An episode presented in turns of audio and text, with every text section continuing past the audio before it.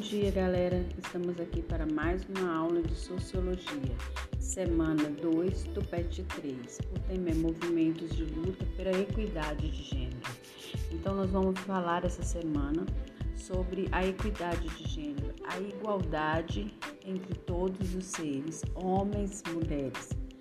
Então vamos lembrar da simbólica queima do sutiã nos Estados Unidos no ano de 1968 para cá, a luta das mulheres por uma igualdade de gênero ganhou muitos outros contornos.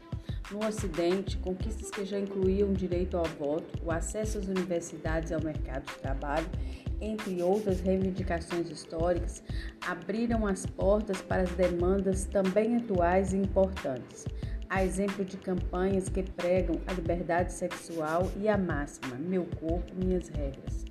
No entanto, ainda há muito a ser feito. Em pleno século XXI, podemos ver que muitos confundem o feminismo com estereótipos de comportamento que nada têm a ver com a realidade. Os índices de violência contra a mulher, incluindo o feminicídio, permanecem alarmantes. Na política e nos cargos de chefia de empresas, elas ainda são minoria e quando chegam lá, têm menores salários e muitas vezes sofrem muitos preconceitos.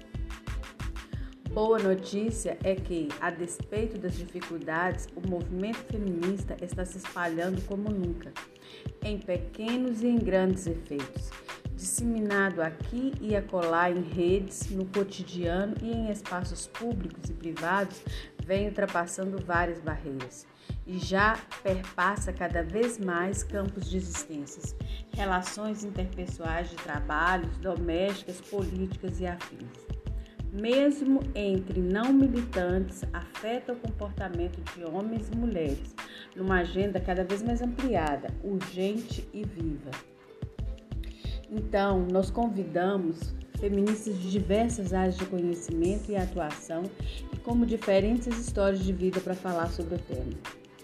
Cada mulher tem o direito de falar da sua vida, da sua experiência e da sua atividade. É isso que prega o primeiro encontro de feminismo para todas as áreas que ocorreu no Brasil. Uma dessas mulheres é a professora e pesquisadora Marlise Matos, explica a quarta onda do movimento no Brasil e na América Latina. A ativista cultural Nayara Garolo, de feminismo negro, vertente que evidencia que as demandas também são diversificadas.